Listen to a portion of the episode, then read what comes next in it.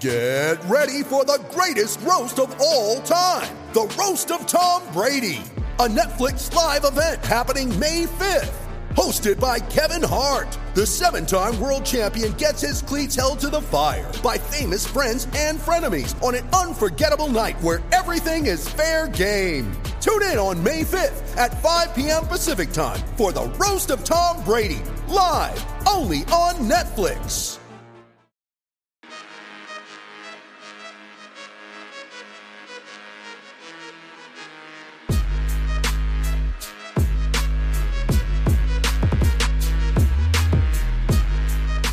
Willkommen zu einer neuen Folge von Jeden Tag NBA, dem Podcast für Leute, die sich jeden Tag mit NBA beschäftigen wollen. Und heute wird sich hier mit den verbleibenden sieben Teams des Eastern Conference Power Ranking Updates nach der Trade Deadline beschäftigt werden. In der letzten Folge gab es ja die Top 8 Teams, die 8 Teams, die ich stand jetzt kurz nach der Trade Deadline und kurz vor dem All-Star Break in der Saison 2021-22 am Ende in den Playoffs erwarte. Aber da fehlen jetzt natürlich noch sieben weitere. Da gibt es auch noch zwei, die zumindest mal ins Play-In kommen werden und somit auch um die Playoffs mitspielen werden können gegen die beiden Teams, die auf den Plätzen 7 und 8 landen im Osten.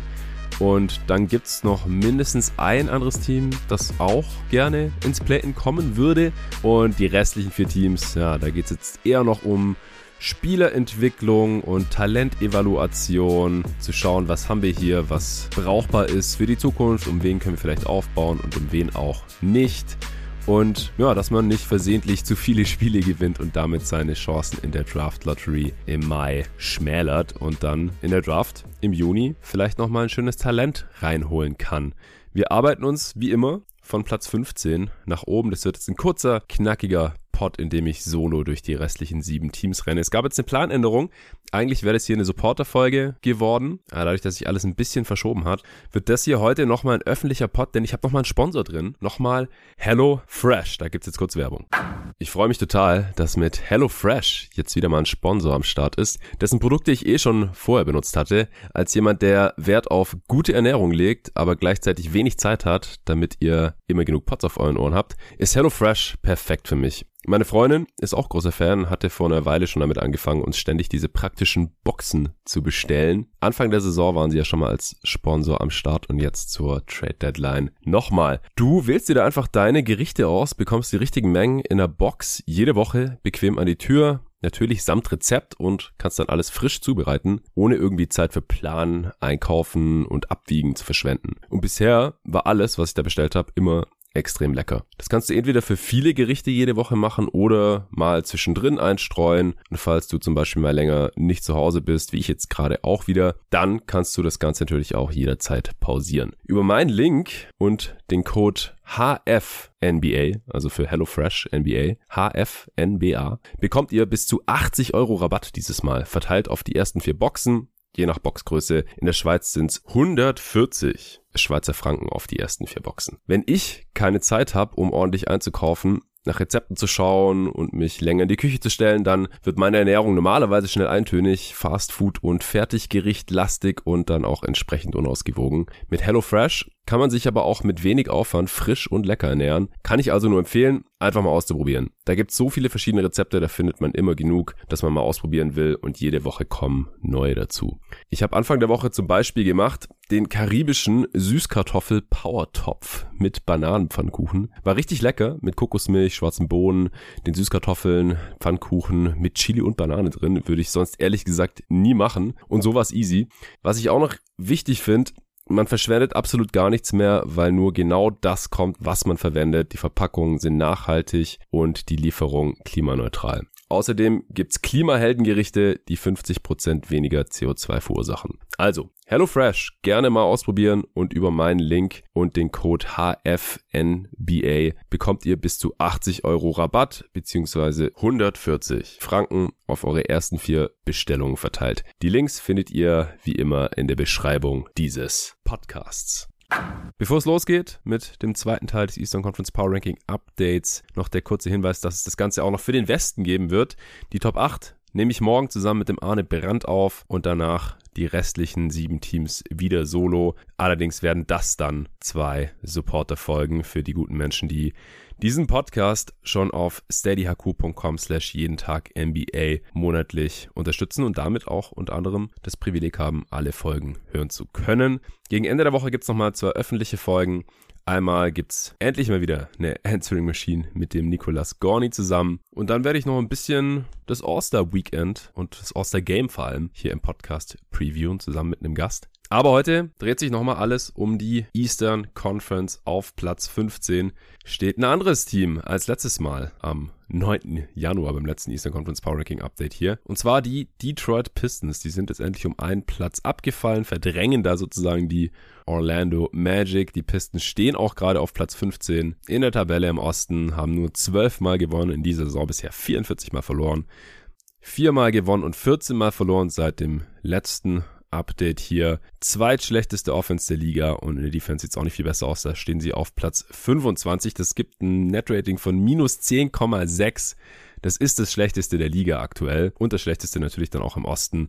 Und wenn man das hochrechnet, dieses Netrating von minus 10,6, dann kommt man nur auf 17 Siege für die gesamte Saison. Das ist nicht besonders viel, aber gibt eben jede Saison ein paar Teams, die Gefahr laufen, die 20 Siege-Marke nicht zu knacken. Ja, und die Pistons, die reiten gerade eine schöne Losing Streak. Die haben sich hier diesen 15. Platz im Power Ranking auch redlich verdient.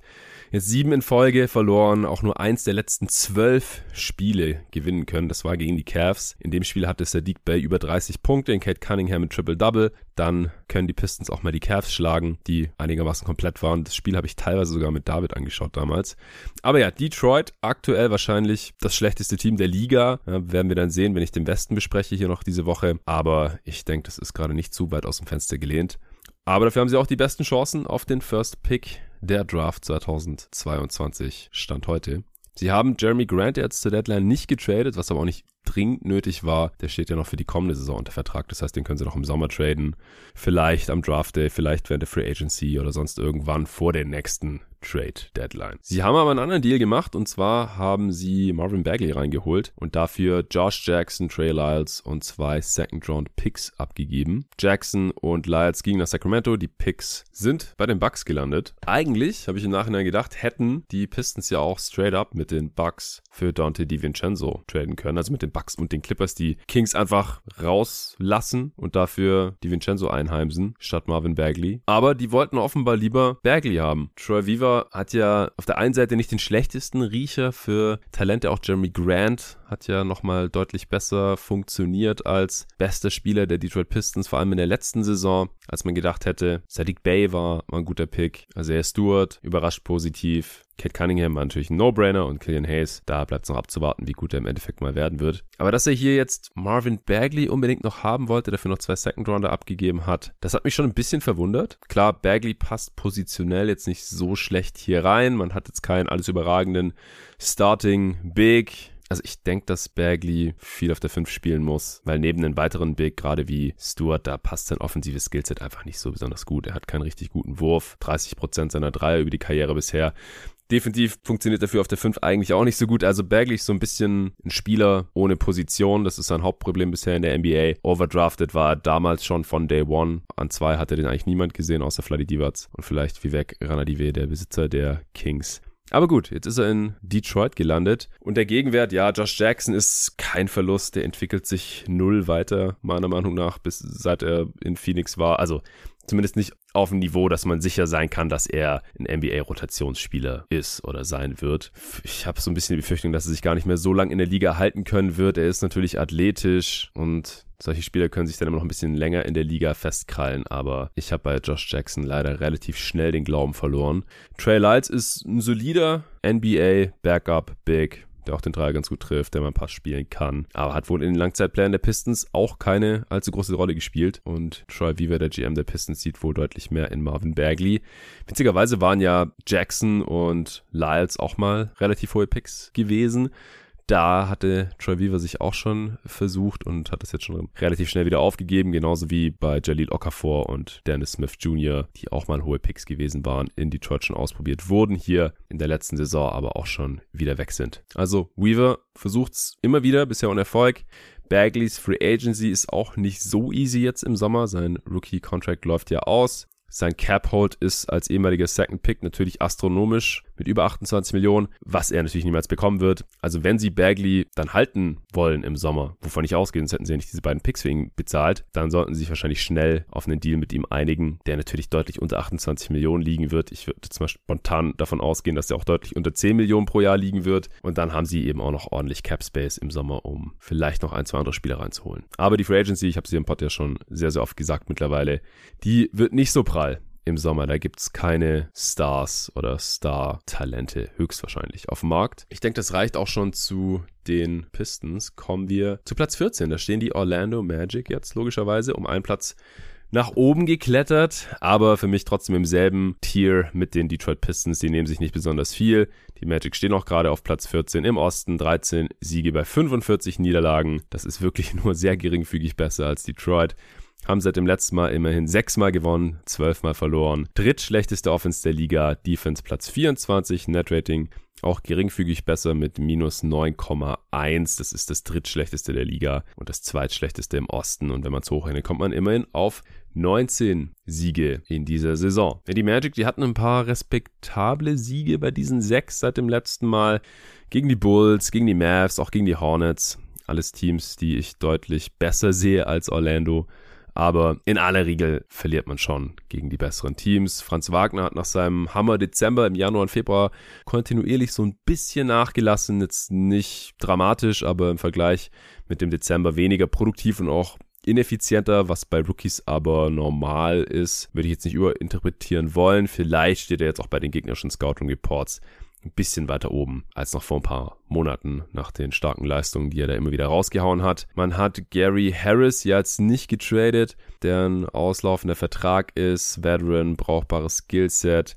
Der wird jetzt als Buyout-Kandidat bei ganz vielen Teams oben auf der Liste stehen. Äh, ist ein 3D-Spieler, aber für seine 20 Millionen, da haben sie jetzt einfach keinen Abnehmer gefunden. Also der verdient jetzt keine 20 Millionen mehr in ein paar Monaten noch in der Regular Season. Das meiste davon hat er schon von Orlando bekommen, aber das Salary mussten wir dann trotzdem matchen in einem Trade. Und die Lakers zum Beispiel, die ich auch an der Mock-Trade-Deadline hier vertreten durfte, da habe ich auch geschaut, das war quasi unmöglich für Gary Harris zu traden, es sei denn, die Magic hätten vier Spieler der Lakers aufgenommen. Also natürlich THT, Kendrick Nunn und dann aber auch noch äh, DeAndre Jordan und Kent Bazemore zum Beispiel. Dann wäre das irgendwie gerade so gegangen, dann wäre man auf diese 20 Millionen von Gary Harris gekommen. Das war natürlich unrealistisch. Die Lakers haben jetzt auch keinen Deal gemacht im Endeffekt und sonst auch niemand für Gary Harris. Der legt 11 Punkte, 2 Rebounds, 2 Assists auf, so ganz grob. 110 Offensivrating, 38% seiner Dreier trifft. Er spielt gute Defense. Also ich denke, der kann dem Team durch, durchaus noch helfen in dieser Saison. Mal sehen, ob die Magic ihn rauskaufen. Ich habe auch gelesen von Magic-Fans, dass sie sich da gar nicht so sicher sind, weil er so ein vorbildlicher Veteran ist. Und mit seinem Skillset hilft er natürlich auch Jungspielern. Ja, schafft Platz für die, entlastet die ein bisschen in der Defense, gar keine Frage. Aber wenn Gary Harris gerne weg möchte und auf ein paar Millionen vielleicht verzichtet, dann werden sie ihm den Gefallen wahrscheinlich auch tun. Die Franchises wollen sich daher auch immer gut stellen mit den Spielern und vor allem mit ihren Agenten. Ja, die Magic haben auch einen Trade gemacht. Die haben Bol Bol und PJ Dozier von den Boston Celtics aufgenommen. Die mussten die loswerden, um Geld zu sparen. Die Magic haben gesagt, komm, die nehmen wir wenn ihr uns einen Second Rounder und ein bisschen Cash dafür gebt. Ich hatte direkt im Pod nach der Trade Deadline hier auch gesagt, dass die Magic dafür erstmal Roster-Spots schaffen mussten. Man muss die Spieler, für die man tradet, auf jeden Fall aufnehmen können, auch wenn man sie direkt danach wieder entlassen sollte. Und die Magic haben in dem Zuge Tron Moore entlassen, das wusste ich schon. Und danach habe ich noch erfahren, dass sie Michael Carter Williams auch entlassen haben. Der hat die ganze Saison auch schon verletzt, verpasst gehabt. Ich bin mir nicht sicher, ob wir den nochmal sehen werden in der NBA. War schon sehr verletzungsanfällig und hatte auch ein ziemlich limitiertes Skillset. War im Prinzip ein reiner Defender und Ballverteiler und zuletzt auch nicht mehr so besonders gefragt. Ja, die Magic, die haben PJ Dozier, der ja auch out for season ist, mit seinem Kreuzbandriss war das, glaube ich, auch entlassen. Ist auch ein auslaufender Vertrag, der hätte die Saison nicht mehr für die Magic gespielt. Aber Bol Bol haben sie interessanterweise behalten. Auch sein Vertrag läuft aus und auch er hat sich einer OP an seinem Fuß, müsste das gewesen sein, unterzogen und wird die Saison nicht mehr spielen. Aber dann können sie ihn im Sommer eventuell verlängern. Das ist ein bisschen einfacher, als wenn er ein Free Agent wäre. Und so vom Körpertyp passt er ja auch perfekt ins Beuteschema der Orlando Magic als sehr, sehr langer Dude. Apropos Out for Season, Markel Fultz und Jonathan Isaac haben immer noch kein Spiel gemacht und sind beide schon meilenweit über ihrem Zeitplan, was man realistisch bei so einer Verletzung, die sie jeweils hatten, erwarten kann, wann sie zurückkommen. Also Jonathan Isaac hat sein letztes Spiel in der Orlando Bubble gemacht. Das war vor über anderthalb Jahren. Das ist heftig. Also ich bin mal sehr gespannt, ob und wann wir die beiden diese Saison nochmal sehen werden. Ich halte es für kein besonders gutes Zeichen, dass wir sie noch nicht gesehen haben, ehrlich gesagt. Beide haben ja auch schon fette Vertragsverlängerungen bekommen. Auf der anderen Seite erfährt man von den Orlando Magic eigentlich so gut wie immer nichts über den Status von verletzten Spielern, bis sie dann halt auf einmal wieder auf dem Parkett stehen. Ja, dazu hat sich jetzt auch noch RJ Hampton ein Kreuzband gezerrt im Januar und fällt auf unbestimmte Zeit aus. Aber immerhin hat man interessante Spieler mit Cole Anthony, Franz Wagner, Wendell Carter, die wir jetzt ja auch schon hier bewundern dürfen. Auch Jalen Sachs hatte zuletzt ein paar starke Spiele, unter anderem gegen Phoenix. Und man hat nach den Pistons aktuell die zweitbesten Lottery Odds auf einen hohen Draft Pick im Juni. Kommen wir zu Platz 13 im Osten. Da hat sich zur Abwechslung mal nichts getan. Da stehen immer noch die Indiana Pacers, denn die haben jetzt absolut nichts getan dass ich sie nach oben bewegen würde. Allerdings haben sie schon zu viel gewonnen, dass sie irgendwie den Magic oder Pistons gefährlich werden könnten auf den Plätzen 14 und 15. Stehen auch in der Conference auf Platz 13 mit 19 Siegen bei 39 Niederlagen seit dem letzten Mal. Viermal gewonnen, 14 Mal verloren, genauso wie die Pistons. Aber ja, zu Beginn der Saison, da waren sie halt noch ein bisschen besser unterwegs. Und davon zehrt die Bilanz jetzt eben immer noch. Auch das Offensivrating ist immer noch auf Platz 15. Durchaus solide. Defense mittlerweile auf den fünft schlechtesten Rang abgerutscht. Das Netrating ist immer noch vergleichsweise gut mit minus 2,3. Also das ist echt heftig, wie stark die ihr Netrating underperformen, in Anführungsstrichen. Also wie sehr die Bilanz der gewonnenen und verlorenen Spiele von dem Netrating abweichen. Also mit einem minus 2er Netrating sollte man eigentlich niemals im Leben nur 19 Siege haben.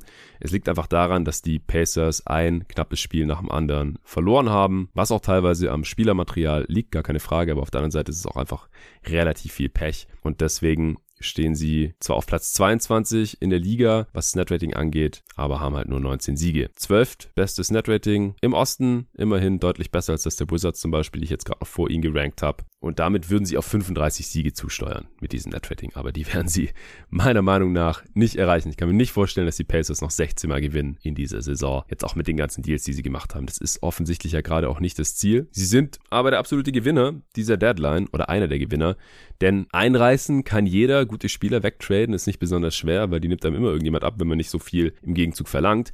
Aber bei jedem Deal den Gegenwert zu maximieren, das ist schon ein Kunststück. Das haben sie bei Levert geschafft, das haben sie bei Sabonis geschafft. Tory Craig haben sie letztes Jahr im Sommer ja einfach als Free Agent gesigned und dafür jetzt immerhin noch einen Second Rounder und Jalen Smith bekommen. Das ist super. Also was die Pacers hier gemacht haben an der Deadline, das war schon sehr stark. Und sie haben trotzdem jetzt schon Top 5 Lottery Odds. Immerhin. Gleich viele Niederlagen wie die Oklahoma City Thunder. Das Roster an sich, also wer da unter Vertrag steht, ist auch immer noch nicht so übel.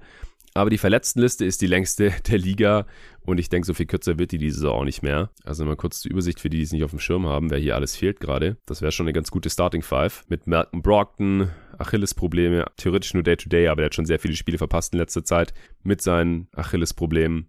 Miles Turner kann im März vielleicht nochmal zurückkommen. Hieß es ja jetzt auch, wurde kommuniziert, er könnte nach einem Trade wieder spielen, aber im Endeffekt haben sie ihn nicht getradet und es ist halt auch die Frage, wie sinnvoll ist es, wenn der diese Saison dann so früh wie möglich zurückkommt und seinen frisch operierten Fuß da dann wieder eine Belastung aussetzt. Ricky Rubio haben sie ja für Levert bekommen, beziehungsweise einen auslaufenden Vertrag.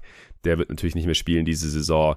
TJ Warren, keine Ahnung, ob der nochmal spielt diese Saison mit seinen Fußproblemen. TJ McConnell fällt nach wie vor aus, der Backup Point Guard mit äh, Problemen im Handgelenk, könnte jetzt Ende Februar oder März vielleicht wieder zurückkommen. Mal sehen, getradet haben sie ihn nicht. Und aktuell fällt auch noch ihr Top-Rookie aus, äh, Chris Duarte. Der hat Probleme mit seinem C und wird auf jeden Fall nicht mehr vor dem All-Star-Break spielen. Also kommt dann erst Ende Februar wieder zurück. Und das wäre ja schon eine solide Sechser-Rotation. Allein an Dudes, die aktuell nicht spielen und die Saison teilweise auch nicht mehr spielen werden. Das macht natürlich den Weg frei, nicht nur für Spieler, die sie jetzt per Trade reingeholt haben, wie Terry Halliburton, komme ich gleich dazu, sondern zum Beispiel auch Terry Taylor. Nicht zu verwechseln mit Tyrell Terry von den Grizzlies. Wer kennt ihn? Ja, Terry Taylor hat aus Mangel an Alternativen elf Spiele gemacht jetzt für die Pacers und zwei davon hat er mehr als 24 Minuten spielen dürfen. Und in den beiden Spielen hat er einmal 24 Punkte, 16 Rebounds, 3 Assists rausgehauen und einmal 21 Punkte, 14 Rebounds, 5 Assists. Von diesen 30 Rebounds waren 14 offensiv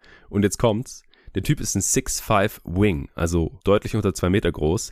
Der wird bei Basketball Reference als Shooting Guard gelistet und ist so ein krasser Rebounder. Gut, er hat auch 11 Fouls gemacht in den beiden Spielen insgesamt. Äh, die Pacers haben die Games trotzdem verloren und seitdem spielt er auch wieder weniger. Also ist nicht irgendwie der neue Star in Indiana oder sowas, aber heftige Statlines auf jeden Fall rausgehauen, vor allem die Rebounds von einem Dude, von dem die meisten davor wahrscheinlich noch nie gehört haben. Ich eingeschlossen, ehrlich gesagt. Aber ich hoffe, ihr habt euch den alle dann kurz ins US Manager Game von Basketball.de geholt, wenn ihr es zockt. Denn der Preis, der hat sich dann nach dem nächsten Update fast verzehnfacht. Unfassbar. Tyrese Halliburton, den kennen wahrscheinlich mehr Leute, auch letzte Woche hier im Pod natürlich schon sehr viel über ihn gesprochen im Zuge des Trades von den Kings zu den Pacers. In den ersten beiden Games, ja, da sieht doch ganz gut aus bisher. 23 Punkte im Schnitt, 4 Rebounds, 11 Assists. Bei einem geschmeidigen 130er Offensivrating, 74% True Shooting. Also ich denke, das passt ganz gut unter Rick Carlisle. Also will ich jetzt nicht überbewerten, er sind nur zwei Spiele. Pacers auch beide verloren natürlich. Viele haben jetzt auch gleich gesagt, das ist mein neues League Pass Team, ja, auch nach diesem ersten Viertel gegen die Cavs. Da haben sie 47 Punkte gemacht, waren 47 zu 28 vorne, alles sehr, sehr spektakulär natürlich. 47 Punkte in einem Viertel sieht man nicht aller Tage. Vor allem nicht von den Pacers, aber das Spiel haben sie im Endeffekt dann doch noch verloren. Deswegen, ich bin mal gespannt, wie viele Leute jetzt wirklich regelmäßig die Pacers schauen im League Pass. Sie haben den sechs leichtesten verbleibenden Spielplan der Liga, denke aber, die Pacers werden schön hier unten im Tabellenkeller drin bleiben. Auf Platz 13 habe ich sie jetzt prognostiziert für die restliche Regular Season oder fürs Ende der Regular Season dann ich denke maximal, die Wizards könnten denen dann noch gefährlich werden. Aber die haben halt schon sechs Siege mehr. Ich habe Washington auf 12, da waren sie letztes Mal auch schon, vor fünf Wochen. Stehen tun sie gerade auf Platz 11 in der Tabelle im Osten tatsächlich. Denn äh, die Knicks, die haben noch zwei Niederlagen mehr. Die Wizards haben 25 Siege bei 30 Niederlagen, also auch schon fünf Siege unter einer ausgeglichenen Bilanz. Sechsmal gewonnen, zehnmal verloren seit dem letzten Update. Offense Platz 24, Defense Platz 23, beides nicht berühmt. Netrating, ich habe es gerade schon geteasert, minus 3,6, noch deutlich schlechter als das der Pacers. Netrating damit auf Platz 23 in der Liga und Platz 13 auch im Osten. Wenn man es hochrechnet, kommt man auf 32 Siege. Und die Wizards sind aber so ein Team, ganz im Gegensatz zu den Pacers, die ihr Netrating bisher ziemlich deutlich overperformen. Zuletzt läuft es aber echt nicht mehr gut. Zwei Siege nur aus den letzten elf Spielen. Gegen die Sixers haben sie gewonnen. Das war einer der beiden Siege. Respekt. Und gegen die Nets, kurz nach dem Trade. Also dann äh, schon ohne Harden und noch ohne Simmons. Natürlich ohne KD, der weiterhin verletzt ist. Aber Kyrie hat immerhin mitgespielt. Und diese Nets, ich habe es ja schon im letzten Power Ranking Update, als ich über Brooklyn gesprochen habe, erwähnt, haben dann trotzdem gegen diese Rumpf Wizards verloren. Gegen die Suns zum Beispiel hatten die Wizards nach drei Vierteln ganze 51 Punkte. Im letzten, das dann komplett Garbage Time war, haben sie dann noch 29 gemacht, um es auf 80 Punkte immerhin zu bringen in dem Spiel. Sie haben den einfachsten Schedule der Liga für die restliche Saison. Aber ich denke, das wird es auch nicht mehr rausreißen. Die Wizards haben die Saison nach dem Verschenken von Montrezl Harrell und Aaron Holiday an der Trade Deadline auch abgeschenkt. Wer weiß, wann und wie viel Porzingis die Saison nochmal spielt. Bradley Beal wird safe nicht mehr spielen nach seiner OP und ohne Beal, ohne Dinwiddie, ohne Holiday wird das Playmaking auch spannend, sage ich jetzt mal. Mit Beal, Harrell und Dinwiddie fehlen auch jetzt drei der fünf Spieler der Wizards, die signifikant Minuten gespielt haben und einen positiven On-Off-Wert haben. Das kommt auch noch dazu, sprich mit denen das Team halt besser spielt, als wenn die nicht spielen. Aber hey, Ish Smith ist mal wieder da, der kam aus Charlotte. Ich denke, es läuft auch noch mehr über Kai Kuzma dann, was äh, Playmaking und offensive Creation angeht, der direkt mal ein Triple-Double gegen die Nets ausgehauen hat. Ansonsten ist die Center-Rotation durch den Trade jetzt klar. Thomas Bryant und Daniel Gafford spielen dann da wahrscheinlich normalerweise eventuell noch ein bisschen Vernon Carey, der auch aus Charlotte mit drüber kam. Oder Small Ball mit Hachimura auf der 5. Oder vielleicht auch Porzingis, wenn der wieder spielt, kann natürlich auch die 5 bekleiden. Aber ich denke, normalerweise wird das äh, unter Thomas Bryant und Daniel Gafford aufgeteilt werden. Gafford aktuell im Health and Safety Protokoll kann auch nicht spielen. Offiziell heißt es vom GM der Wizards, Tommy Shepard, dass Porzingis bald spielen wird. Jetzt kam vorhin die Meldung, dass er heute Nacht gegen die Pistons schon mal nicht spielen wird. Mal sehen. Ich, ich bin gespannt, ob er vor dem All-Star Break die Woche noch eingesetzt wird. Irgendwann danach, denke ich schon, wird er sich von seinem Leiden im Knie erholt haben, was ihn ja auch zuletzt bei den Mavs rausgehalten hat. Aber auf der anderen Seite ist halt auch die Frage, wie sinnvoll ist das, wenn Porzingis sich jetzt hier diese Saison noch aufreibt? Wenn Beal eh nicht mehr spielen kann, nachdem man Harrell weggeschickt hat. Dinwiddie ist weg. Also ist einfach nicht mehr besonders viel Qualität jetzt gerade da. Der kann vielleicht noch ein paar Games machen, aber mit dem Play-In wird so oder so schon super schwer. Und ich denke, nach den Moves jetzt hier zur Deadline ist auch absehbar, dass das Management das auch nicht mehr priorisiert. Auf Platz 11, da habe ich immer noch die New York Knicks stehen gerade auf 12, wie gesagt, mit 25 Siegen bei 32 Niederlagen. 6 Siege, 11 Niederlagen seit dem letzten Mal, also läuft es noch schlechter als bei den Wizards. Platz 22 in der Offense, Platz 15 in der Defense gibt ein Net-Rating von minus 1,0. Das ist Platz 19 in der Liga und Platz 11 im Osten, wenn man es hochrechnet. Kommt man auf 38 Siege für die Knicks. Ja, auch die Knicks haben nur zwei der letzten zehn Spiele gewonnen. Eins davon war gegen die Kings, das andere immerhin in Golden State waren aber auch wilde Games dabei. Gegen die Lakers hat man erst dominiert, um dann doch noch in Overtime zu verlieren in LA. Gegen die Blazers hat man jetzt im letzten Spiel eine 23 Punkte Führung vergeigt. Ja, gegen die Blazers. Ja, ihr wisst, wer da gerade spielt und wer da auch gerade nicht spielt. Das ist kein gutes Zeichen. Äh, Thibodeau's Coaching, amtierender Coach of the Year, ihr erinnert euch, zeigt sich gerade von seiner hässlichsten Fratze, wie ich finde, Bester junger Spieler verletzt sich, ja, OG Barrett am Ende eines schon verlorenen Spiels gegen Denver, total sinnlos, spielt da, obwohl man das Spiel nicht mehr drehen können wird, knickt um, ist jetzt raus. Junge Spieler bekommen trotz guten Ansätzen kaum Spielzeit unter Thibodeau. Auf Cam Reddish hat er sowieso keinen Bock. Die Wets gewinnen aber halt auch nichts, die dann für oder anstatt dieser jungen Spieler spielen. Und ich habe es mir vorhin mal angeschaut. Also Single Season plus minus, die On-Off-Werte, das ist nicht so super aussagekräftig, das sage ich hier im Pod immer wieder. Aber es ist halt schon deutlich, dass es mit den Wets auf dem Feld, die Thibodeau gerade den Youngstern vorzieht, halt auch nicht läuft. Und da läuft es sogar statistisch gesehen noch bedeutend schlechter, als wenn er mit den jungen Spielern spielt. Die drei besten On-Off-Werte dieses Teams haben tatsächlich Miles McBride, ja, super small sample size, und Obi Toppin und Emmanuel Quickly, die bei dem zweiten NBA-Jahr sind und jetzt auch schon einige Minuten im zweiten Jahr gespielt haben. Mit denen läuft's gut. Dann lass die doch mal spielen, Mann. Mit deinen Wets kommst du auch nirgendwo hin. Mit Kemba Walker, Yvonne Fournier, Julius Randle ist eine Katastrophe dieses Jahr. Führt ja auch zu nichts. Ja, auf den elften Platz im Osten. Super. Randall hat sich neulich in einem Timeout auch mit einem Assistant Coach angelegt, also Leadership aus der Hölle da. Und das Lazarett der Knicks darf man auch nicht unterschlagen, macht es auch nicht besser. Rose fehlt nach wie vor nach seiner Knöchel-OP. Ist auch einer der wenigen Wets, mit denen es halt richtig gut läuft auf dem Feld. War letzte Saison auch schon so. Der kam dazu per Trade. Danach wurde die Saison der Knicks komplett gedreht und jetzt dieses Jahr ist auch so, ohne ihn geht nicht besonders viel. Ja, Barrett, wie gesagt, fehlt gerade auch noch mit seiner Knöchelverletzung. Reddish, gerade auch eine Knöchelverletzung. Dazu haben die Bigs dauernd irgendwas aktuell. Mit Robinson auch mit einer Knöchelverletzung. Also die Knicks haben fünf Spieler mit einer Knöchelverletzung gerade und Nerds Noel hat immer wieder Knieprobleme und dann darf Taj Gibson auf der 5 starten. Zur Deadline haben sie auch nichts gemacht nach dem Move für Cam Reddish, der schon ein paar Wochen vorher kam. Jetzt hat man Ryan Archidiakono einen Rest-of-Season-Contract gegeben, nachdem er ein paar 10 Days gehabt hatte, der aber gerade, ihr ratet es, eine Knöchelverletzung hat und nicht spielen kann. Ja, 538s ELO Rechenmodell, das basiert auf der bisherigen Teamleistung dieser Saison. Wenn man das zugrunde legt, dieses Rechenmodell gibt den New York Knicks 9% Chancen, noch die Playoffs zu erreichen dieses Jahr. Das Raptor-Modell von File 38, das basiert auf den Spielerleistungen der Spieler, die dort spielen für die Knicks und was dieses Modell dann eben erwartet, was beim Team herauskommen sollte. Da sind die Playoff-Chancen nur bei 4%. Also sieht nicht gut aus. Die haben zwar einen eher einfachen Restspielplan, aber qualitativ sind sie so recht deutlich hinter den Hawks, Hornets, ja, ihr werdet es bemerkt haben, falls ihr den letzten Pod gehört habt, sind es die einzigen Teams, die nicht im letzten Pod waren und im heutigen jetzt auch noch nicht.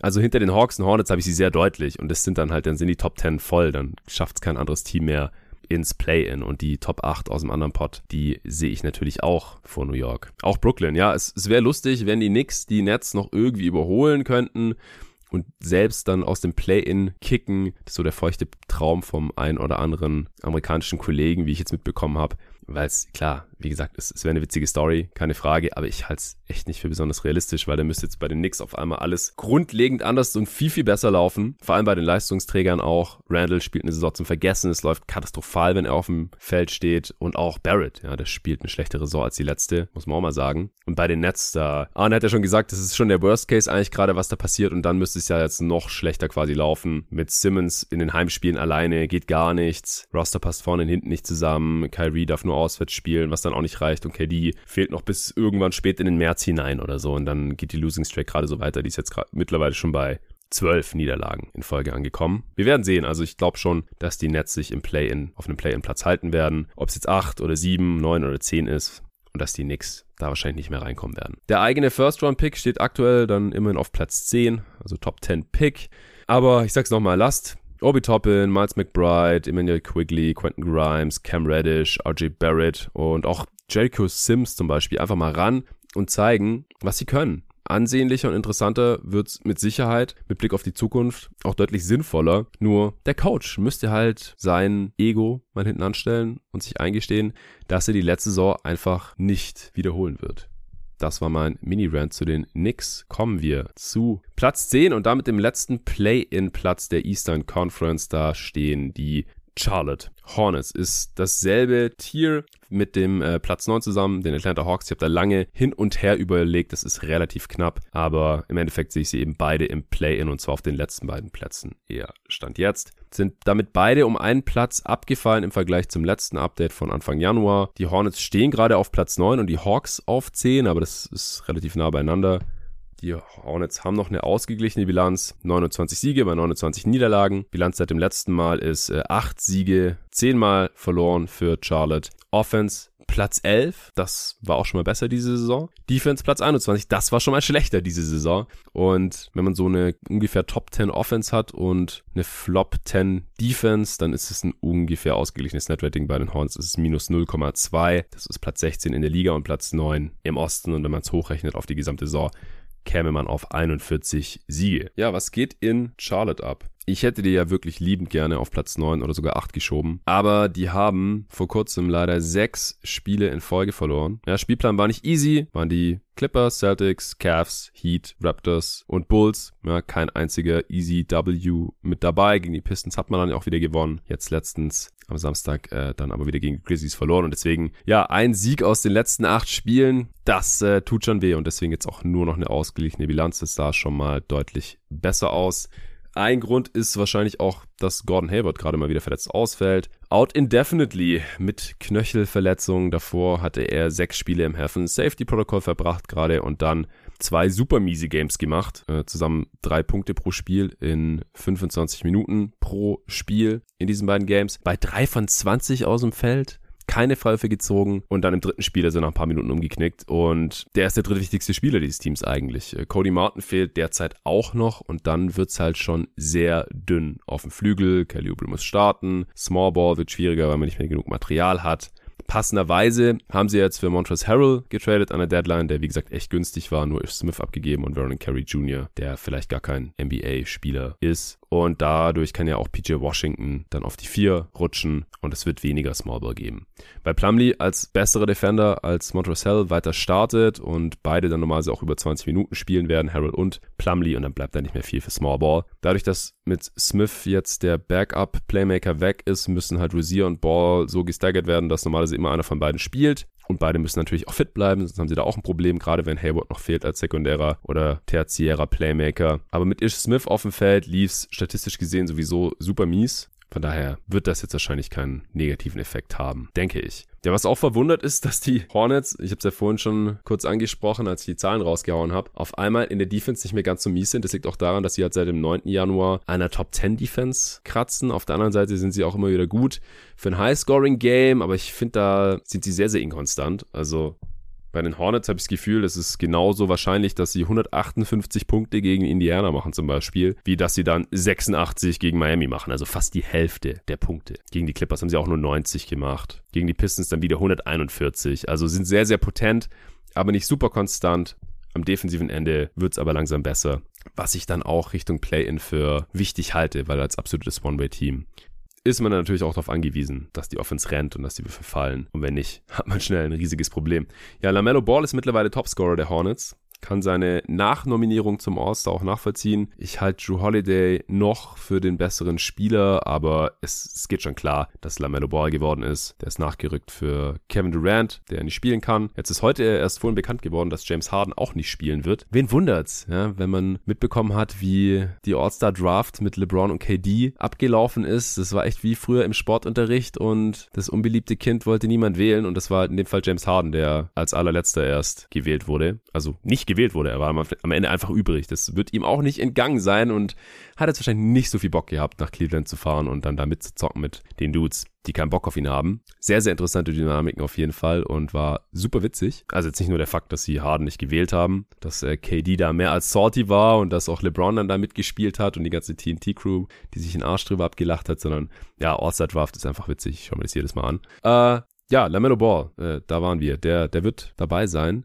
Und ich bin jetzt gespannt, wer für Harden nachnominiert wird. Kann mir sehr gut vorstellen, dass jetzt doch Jared Allen wird. Ja, nochmal ein Calf fürs All-Star-Game in Cleveland. Wäre Adam Silver durchaus zuzutrauen. Es wäre jetzt als zweite Nachnominierung auch nicht ganz so tragisch, wie wenn er direkten All-Star, einen echten All-Star-Spot bekommen hat, sage ich jetzt mal. Aber ich denke zum Beispiel, dass Pascal Siakams spielerisch halt doch deutlich mehr verdient hätte. Wir werden sehen. Wenn ihr den Pod hört, wisst ihr es vielleicht schon. Und wie gesagt, äh, Ende dieser Woche werde ich auch nochmal über das All-Star-Game und die All-Stars hier ein bisschen quatschen. Ja, Miles Bridges hätte auch einen Case gehabt, aber Lamello schon auf einem sehr, sehr ähnlichen Niveau, schwer vergleichbar, natürlich völlig unterschiedliche Rollen und Spielertypen. Bridges, mit ihm auf dem Feld läuft die Offense sogar noch besser als mit Lamello. Was auch daran liegt, also Bridges hatte ich auch nicht so ganz auf dem Schirm. Ich habe äh, neulich mal wieder gecheckt, wer so die meisten Layups der gesamten Liga nimmt. Letztes Jahr war das ja Zion Williamson mit riesigem Abstand vor Janis. Dieses Jahr ist es Miles Bridges mit kleinem Abstand vor Janis. Also der Typ kommt einfach zum Korb. Klar, wird auch viel assistiert, unter anderem auch von Lamello, aber er, er kann da auch hingehen. Er hat das Dribbling, natürlich die Athletik. Ich will jetzt nicht sagen, dass er ein Zion Williamson light ist, aber das ist halt schon super wertvoll, wenn du ständig den einfachsten Wurf im Basketball nehmen kannst. Also Layups und natürlich Dunks, die er ja offensichtlich auch drauf hat. Dazu bereitet er relativ viel für die Mitspieler vor, kann einen Jumper treffen, auch wenn die Dreiquote echt eingebrochen ist. Naja, ist, ist auf jeden Fall kein Surefire All-Star gewesen. Ich habe ihn damals im, im Pod, habe ich mir noch für ihn entschieden. Aber seither fand ich Siakam überzeugender. Chris Middleton hat den Spot als Reserve bekommen wo ich Bridges drin hatte, finde ich auch vollkommen in Ordnung. Lamello als Reserve, wie gesagt, auch nachvollziehbar. Und jetzt bin ich gespannt, wer den letzten Reserve-Spot dann bekommt. Den First Rounder der Hornets, den sie am Draft Day zu den Knicks getradet hatten und der ja dann neulich für Cam Reddish nach Atlanta gegangen ist, den dürfen sie dieses Jahr Stand jetzt behalten und ich gehe auch davon aus, dass es dabei bleiben wird, weil der ja Top 18 geschützt ist und die Hornets müssten jetzt schon extrem abgehen, um nicht zu den 18 schlechtesten Teams der Liga zu gehören. Ja, dann fällt er ja in die Top 18. Da müssten sie ja Stand jetzt nicht nur vor die Hawks kommen, äh, also in der Tabelle vor den Hawks halten, müsste ich eigentlich korrekterweise sagen, weil die Hawks haben jetzt noch eine schlechte Bilanz, komme ich gleich zu sondern sich dann auch noch vor die Nets schieben und dann auch noch welches Team auch immer auf Platz 7 landen wird. Ich hatte da jetzt die Raptors stehen, könnten aber auch die Bulls werden oder die Celtics, wenn die ein bisschen abkühlen oder die Cavs, wenn die ein bisschen abstürzen. Also vor die ganzen Teams müssten sie halt irgendwie kommen damit sie aus der Top 18 Protection Range rausfallen. Und da glaube ich nicht dran, auch weil die Hornets das sechst schwerste Restprogramm der Liga haben. Play-In dürfte aber safe sein, denke ich, falls sie nicht total einbrechen und die Knicks nochmal einen Run hinlegen. Dann bleiben sie mindestens hier auf Platz 10. Auf Platz 9, wenig überraschend, dann die Atlanta Hawks von 8 auf 9, seit dem letzten Mal abgerutscht, stehen gerade auf Platz 10 in der Tabelle, weil sie 26 Siege bei 30 Niederlagen haben. Aber neunmal gewonnen, neunmal verloren seit dem letzten Mal. Offense Platz 5, Defense Platz 28, das alte Lead, absolutes One-Way-Team, leicht negatives Netrating von minus 0,5, Netrating insgesamt Platz 18, in der Conference Platz 10, wenn man es hochrechnet, kommt man auf 40 Siege auf 82 Spiele. Und die Saison der Hawks ist eine einzige Achterbahnfahrt. Anfang Januar haben sie fünf in Folge verloren, dann sieben in Folge gewonnen, dann hat Dre das Spiel gegen die Raptors verpasst, was verloren wurde, dann hat man in, mit Phoenix das heißeste Team der Liga geschlagen, nur um danach nur eins der nächsten sechs Spiele zu gewinnen. Also ja, es fehlt immer wieder einer der Starter, das schon, aber insgesamt weiterhin eine enttäuschende Saison. Das ist das einzige Team, das seit dem letzten Update vor fünf Wochen die Suns schlagen konnte, by the way. Dazu musste man auch nur circa jeden Dreier treffen in dem Spiel, um dann knapp zu gewinnen. Äh, zur Deadline hat man dann nichts mehr gemacht, was jetzt sofort hilft. Also auch der Cam Reddish Trade, der hilft ja jetzt gerade nicht, weil Knox ist kein Upgrade gegenüber Cam Reddish und der Future First der Hornets, den ich ja gerade hier erklärt habe, der hilft ihnen jetzt natürlich spielerisch auch noch nicht weiter. Könnte bei einem Trade weiterhelfen oder dann in ein paar Jahren, wenn die Hawks da jemanden mitpicken können. Aber die ganzen Trades, die auch hier im Pod teilweise besprochen wurden, ja, was könnten die Hawks machen, was sollten sie machen? Nichts davon ist passiert. Ich war ja auch gegen den Panik-Trade der Hawks. Gab genug Gerüchte, aber sie sind eigentlich auch jung genug. Der Kern ist jung genug, sodass sie diese Saison jetzt noch nicht unbedingt maximieren müssen, einfach gucken können, ob sie nicht mit dem Team wieder auf das Niveau der letzten Saison kommen können. John Collins fällt jetzt mit einer Fußverletzung mindestens noch den All-Star-Break über aus, also wird diese Woche nicht mehr spielen. Danach dann hoffentlich wieder, aber wie gesagt, es fehlt da irgendwie gerade ständig irgendjemand. Warum ich sie jetzt hier letztlich auf Platz 9 geschoben habe und vor die Hornets geschoben habe, ist, ich sehe zum einen mehr Potenzial, ich halte sie auch für das bessere Team und zum anderen haben sie den drittleichtesten Spielplan der Liga. Nach den Wizards, habe ich vorhin schon erwähnt, und übrigens den Phoenix Suns, über die ich mit Arne ja am nächsten Pod dann sprechen werde. Das wird vielleicht helfen, einen ähnlichen Run wie zum Ende der letzten Regular Season hinzulegen. Sie bräuchten es auf jeden Fall relativ dringend. Sie haben eine negative Bilanz, wie gesagt, und haben das Personal ja eigentlich da. So, das war's für heute. Die Top 8 habe ich ja in der letzten Folge, es war ja auch ein Free Pod, schon besprochen. Das waren die Nets, Raptors, Bulls, Cavs, Celtics, Sixers, Bucks und Heat in dieser Reihenfolge, falls ihr die Folge verpasst haben solltet. Gerne noch reinhören. Wie gesagt, die Western Conference sind dann Supporter-Folgen, exklusive Folgen für die Leute, die jeden Tag NBA jeden Monat finanziell unterstützen. Macht gerne mit, dann könnt ihr auch alle Folgen hören. Dann sichert ihr hier dieses Projekt auch langfristig ab, wenn euch der Podcast gefällt. Schaut einfach vorbei auf Steady steadyhq.com slash jeden Tag NBA. Da gibt es zwei verschiedene Modelle zur Auswahl. Das Starterpaket und das All-Star-Paket. Die All-Stars bekommen noch ein paar Extras mit dazu. In den Supporter Discord darf jeder rein, der jeden Tag NBA unterstützt. Falls ihr das schon tut und noch nicht im Discord-Channel seid und da gerne rein wollt, schreibt mir auf Steady einfach eine Message. Das haben die letzten Tage auch wieder einige Leute gemacht. Und es sind jetzt fast 300 Dudes, hätte ich jetzt gerade fast gesagt, da drin. Aber heute hat mir auch ein Mädel geschrieben, eine weibliche Supporterin, soll es auch geben, die wollte auch in den Discord rein. Also gerne supporten. Vielen Dank auch an HelloFresh fürs Sponsoren dieser Folge. Gerne das aktuelle Angebot nutzen. Ihr kriegt da richtig viel Rabatt auf die ersten Bestellungen. HelloFresh ist super lecker, kann ich euch garantieren aus eigener Erfahrung. Und ansonsten danke fürs Zuhören und bis zum nächsten Mal.